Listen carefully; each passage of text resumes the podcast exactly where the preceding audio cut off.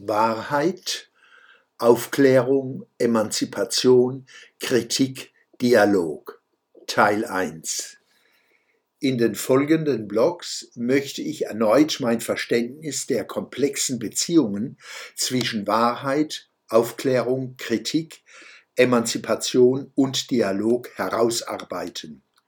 Dieser mehrteilige Essay entstand als Antwort auf Fragen und Kritik eines aufmerksamen Lesers, der sich die Mühe machte, meinen aktuellen Essayband Macht kritisch, kritisch zu lesen.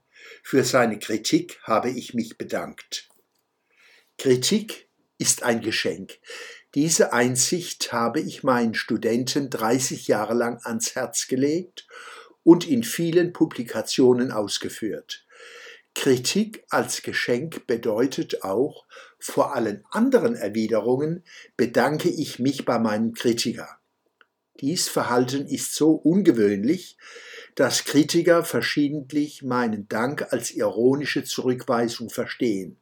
Das ist aber nicht schlimm, lässt sich das Missverständnis doch leicht aufklären und wir beide, mein Kritiker und ich, sind mittendrin im Thema emanzipatorische und versöhnende Wirkungen des Prinzips Kritik ist ein Geschenk können kaum überschätzt werden, besonders wenn man es nicht nur predigt, sondern lebt. Das Vermögen, statusunabhängig zu kritisieren und sich kritisieren zu lassen als Qualität von Persönlichkeit und Kultur ist eine der wichtigsten Errungenschaften der Neuzeit. Es gibt eine Fülle von Informationen, die anders als durch Kritik nicht in die Welt gelangen können. Achtung vor Kritik ist einer der zentralen Unterschiede zwischen aufklärerisch-emanzipatorisch-demokratischen und autokratischen Kulturen und Persönlichkeiten. Bei dem Wort Kulturen darf man gerne an die Welt denken, an Europa, an Deutschland, bis hin zu Zweierbeziehungen und zum Individuum, wo Persönlichkeit und Kultur sich reiben und oder einander erfüllen.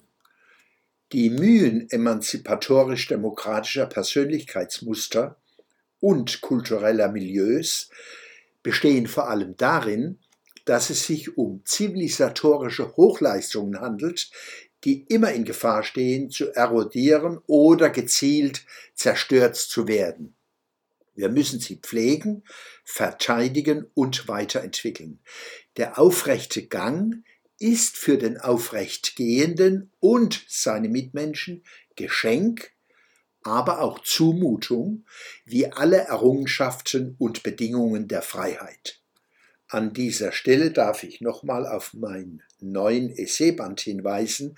Macht kritisch Essays, Poesie, Analysen, Gerhard Hess Verlag, Bad Schussenried, erste Auflage 2023, 195 Seiten, 19 Euro. Der Schwöbelblock am Samstag, 3. Juni 2023.